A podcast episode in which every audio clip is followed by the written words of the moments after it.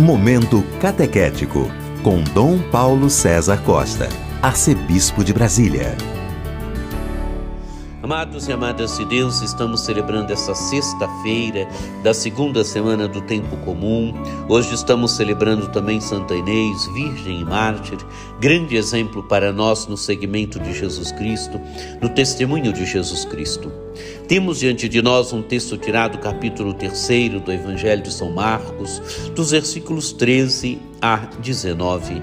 Depois subiu a montanha e chamou a si os que ele queria, e eles foram até ele e constituiu doze, para que ficassem com ele para enviá-los a pregar e terem autoridade para expulsar os demônios.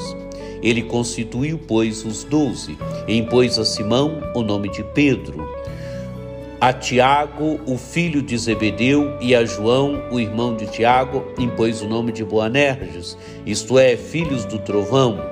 Depois André, Filipe, Bartolomeu, Mateus, Tomé, Tiago, o filho de Alfeu, Tadeu, Simão o Zelota e Judas Iscariote, aquele que o entregou. Amados e amadas de Deus, temos aqui a constituição dos doze, uma cena bonita. Jesus se destaca, subiu a montanha e dali da montanha chamou a si os que ele queria. É interessante essa expressão, chamou a si os que ele queria. Este queria quer dizer aqueles que ele tinha no coração. Jesus chama aqueles que ele tem no coração. A grande multidão está embaixo, Jesus sobe a montanha, uma pequena elevação se destaca da multidão e agora chama os doze, chama aqueles que ele tem no coração. Quer dizer, amados e amadas de Deus, o discípulo nasce do coração do Mestre. É Jesus que amou, é Jesus que quis, é Jesus que os chamou. O discipulado, amados e amadas de Deus, a vocação não nasce por desejo nosso, mas nasce sim do amor de Cristo, nasce do coração misericordioso de Cristo. É Ele que quer, Ele que chama. E diz o texto do Evangelho: e eles foram até ele. Amados e amadas de Deus, eles deixam a multidão e vão agora até Jesus. E Jesus constituiu doze. Constituiu para quê? Para que ficassem com ele, para enviá-los a pregar e terem autoridade para expulsar os demônios, para que ficassem com ele, quer dizer, para que fizesse uma experiência da sua pessoa.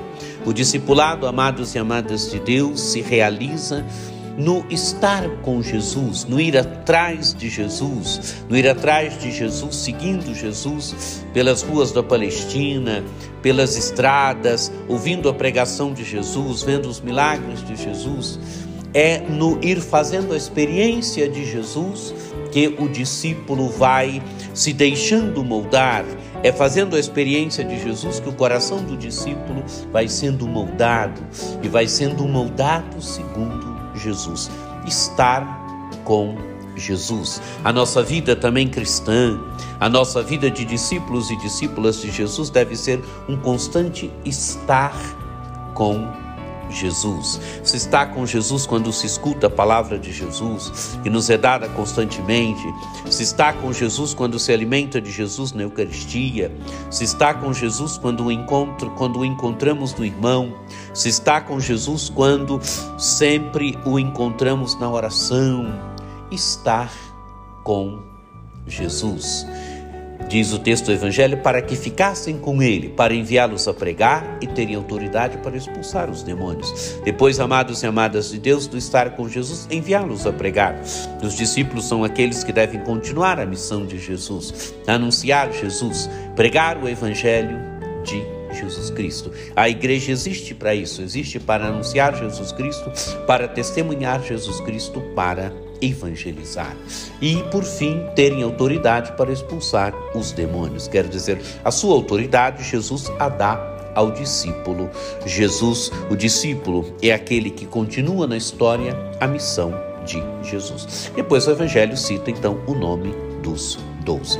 Que esse texto nos ajude também no nosso caminho de discipulado, a estar com Jesus, a viver de Jesus, a fazer sempre uma experiência bonita de Jesus. Que você tenha um dia muito abençoado, que por intercessão de Santa Inês, desça sobre todos vós a bênção do Deus Todo-Poderoso, que é Pai e Filho e Espírito Santo. Amém.